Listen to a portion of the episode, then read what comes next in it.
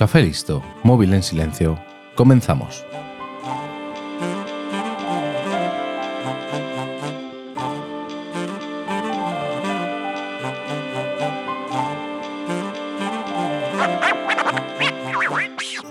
En este episodio nos adentraremos en un mundo que para mí es bastante oscuro y del que siempre tengo sospechas y ninguna es buena. Viajaremos hasta la costa oeste de Estados Unidos, a finales de la década de los 60 del siglo pasado, a una época en la que la juventud estaba deseosa por viajar a donde sus pies no podían llevarles, y de lo cual se aprovechó un hombre del que hasta hace bien poco no se sabía nada a ciencia cierta. Hoy en 15 minutos voy a contarte la historia de Carlos Castaneda.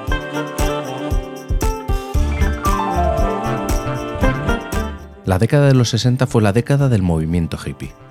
Paz, amor libre y drogas. Muchas drogas. Todo era bienvenido para poder entrar en un estado mental alterado que te revelase la verdad absoluta o que te descubriera lo que realmente eras. Muchos fueron los que hicieron uso de la dietilamida de ácido lisérgico, o como es más conocido, LSD. El LSD fue sintetizado por primera vez por el químico suizo Albert Hoffmann en 1938, pero no fue hasta 1943 que el propio Hoffmann descubrió los efectos psicodélicos de su creación. Estos efectos son los que han popularizado esta droga ya sea con fines lúdicos o para fines más oscuros, como el control de personas. Como ya te he dicho antes, en la década de los 60, este químico era muy popular por todos aquellos que querían hacer un viaje sin dar un solo paso pero con el tiempo fueron saliendo varios estudios que ponían en claro los riesgos del consumo de esta sustancia que aunque está considerada como no adictiva, puede provocar desórdenes en el cerebro que te lleven a tener ansiedad, paranoia o delirios. Debido a estos estudios, el que fuera gobernador de California y posteriormente presidente de Estados Unidos, Ronald Reagan, prohibió su consumo. Así que nos encontramos con una juventud deseosa de obtener una iluminación pero que a la vez le habían prohibido el vehículo para alcanzarla. Y es aquí donde entra nuestro protagonista. De Carlos Castaneda se sabía muy poco y casi nada a ciencia cierta de todo lo que fuera anterior a la publicación de su primer libro. Pero la investigación por parte de Manuel Carballal, autor del libro La vida secreta de Carlos Castaneda, ha descubierto mucho del intrigante pasado de nuestro protagonista. Lo que sí sabemos es que nació en Perú en 1925, y en el libro al que he hecho referencia nos dice que Carlos Castaneda cambió varias veces de nombre después de llegar a Estados Unidos, pero a esto ya llegaremos. Como dato que en el futuro resultará bastante importante, te diré que todo el que conocía a Carlos lo tenía por un gran contador de historias, pero historias que todos sabían que eran falsas, aunque las contaba de tal manera que hacía que no quisieras perderte una sola de sus palabras. En Estados Unidos, Carlos empezó la carrera de psicología, pero debido a lo que podíamos considerar un bullying por parte de uno de sus profesores, decidió abandonarla para estudiar antropología en la Universidad de California. Y es aquí donde la historia de nuestro protagonista se une a la del LSD. Ante la prohibición del consumo del LSD, la gente estaba como loca por encontrar otras maneras de llegar a la iluminación y la editorial de la universidad donde estudiaba Carlos, la UCLA, decidió darle la oportunidad de publicar el que sería su primer libro. Un libro en el que narraba los encuentros que había tenido con Don Juan, un chamán de la tribu yaqui. Según palabras de la segunda mujer de Castaneda, el libro nació como un trabajo de clase, que fue encargado por el profesor Clement Megan, y cuando éste lo leyó, quedó impresionado por las historias que contaba y supo ver el éxito que tendría. Esto hizo que la universidad estuviera encantada de publicarlo, y al hacerlo de esta manera, Carlos Castaneda se encontró con que, sin decirlo expresamente, una institución como la UCLA daba por bueno todo lo que allí se decía. Pero la verdad es que nunca nadie le pidió a Carlos prueba alguna de la existencia de Don Juan. Ni fotos, grabaciones, notas, nunca le pidieron nada que respaldase lo que había escrito. Pero es que sabían que iba a ser un éxito, aunque no se imaginaban hasta dónde llegaría. Esa juventud que ya no tenía acceso al LSD, de repente se encontraba con un libro que les enseñaba maneras naturales de llegar a la otra realidad. En este libro, que claramente era una ficción porque el autor nunca demostró la existencia real del brujo Don Juan, Castaneda mostraba técnicas que acompañadas con el consumo de sustancias naturales como eran los hongos, se podía llegar a un estado de revelación. Esto hizo que el libro fuera un éxito de masas muy rápidamente, lo que convirtió al autor en una persona muy rica de la noche a la mañana. Siguió escribiendo libros con Don Juan como personaje principal.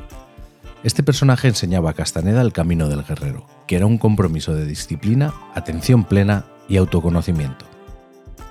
Su éxito no hacía más que aumentar y uno de los problemas, como te he dicho antes, es que la UCLA daba veracidad científica a sus escritos, llegando incluso a darle un doctorado por su tercer libro, que fue el más exitoso, Viaje a Itzland.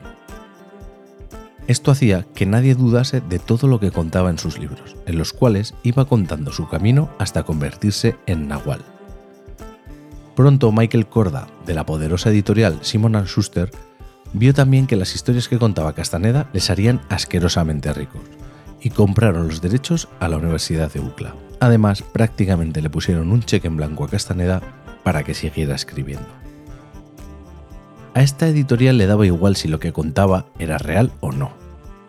Cierto es que Castaneda se basó en conversaciones que tuvo con verdaderos chamanes y libros que leyó sobre estados alterados de la conciencia, y así fue como creó a Don Juan. Pero el problema estaba que desde un principio todo se vendió como algo real. Pero las mentiras tienen las patas muy cortas y cada vez eran más las voces que se alzaban contra lo que Castaneda contaba y le exigían que mostrase datos que demostraran la veracidad de sus escritos, algo que nunca ocurrió. En 1973 la revista Times se puso en contacto con él para hacerle un reportaje y como les pasa a todos los falsos mesías, sus ansias de notoriedad le impidieron ver que se encaminaba a una trampa.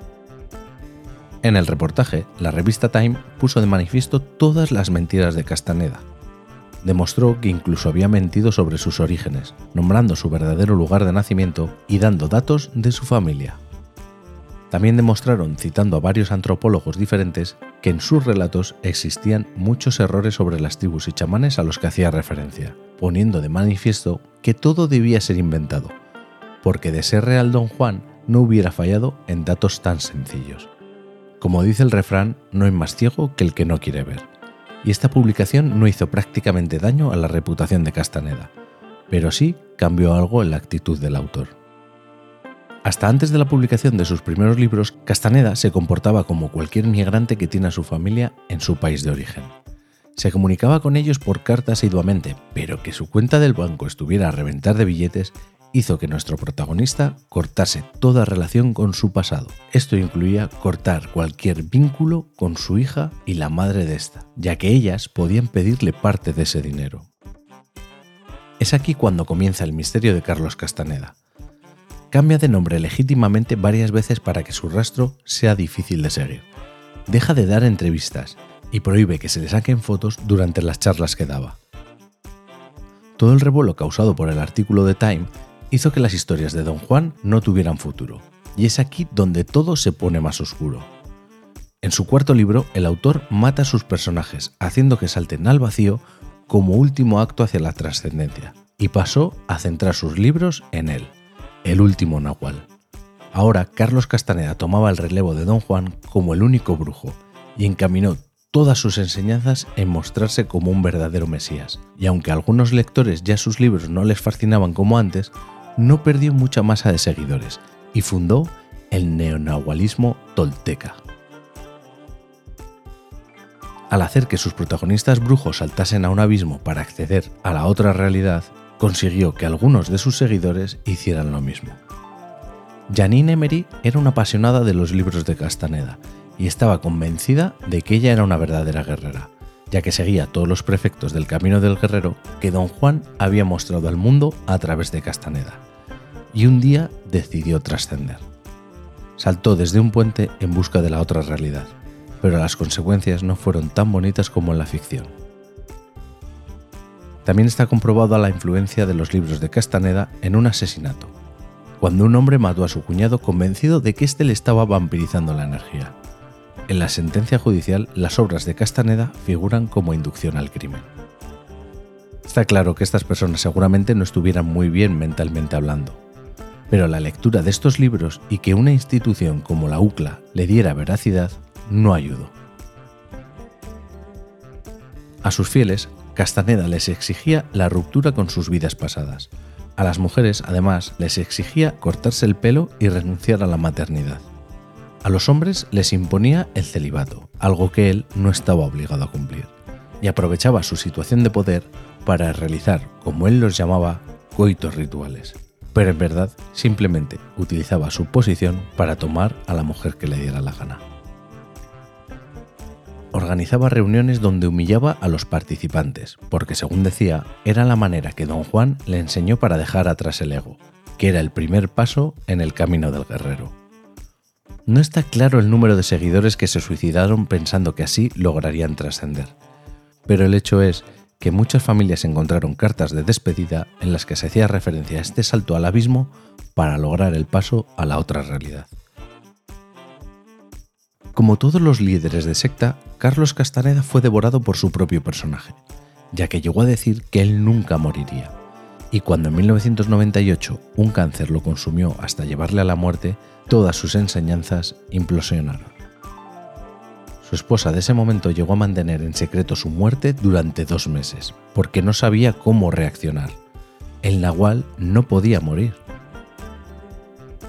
Cuando la noticia salió a la luz, sus brujas, que eran sus manos derechas, habían desaparecido. Nadie podía mantener más tiempo esa farsa. El hermano de Regina Zal, la bruja favorita de Castaneda, no duda de que su hermana se suicidó en algún lugar consumida por la culpa por lo que había ayudado a crear.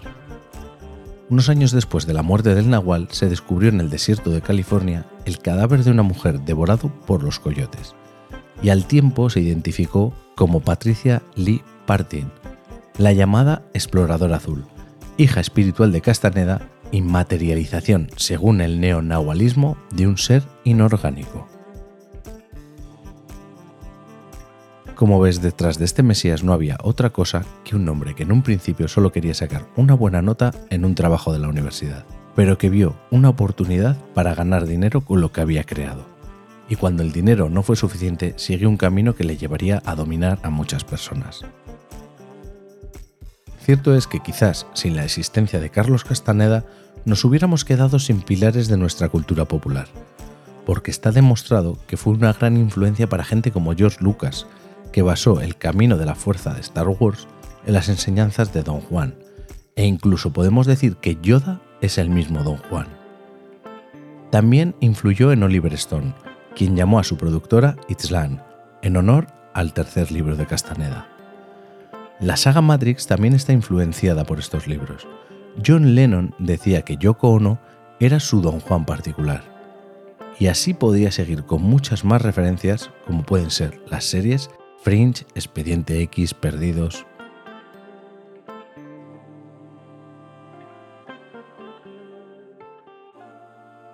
Y como lo prometido es deuda, en menos de 15 minutos te he contado algo que te ha entretenido o lo he intentado.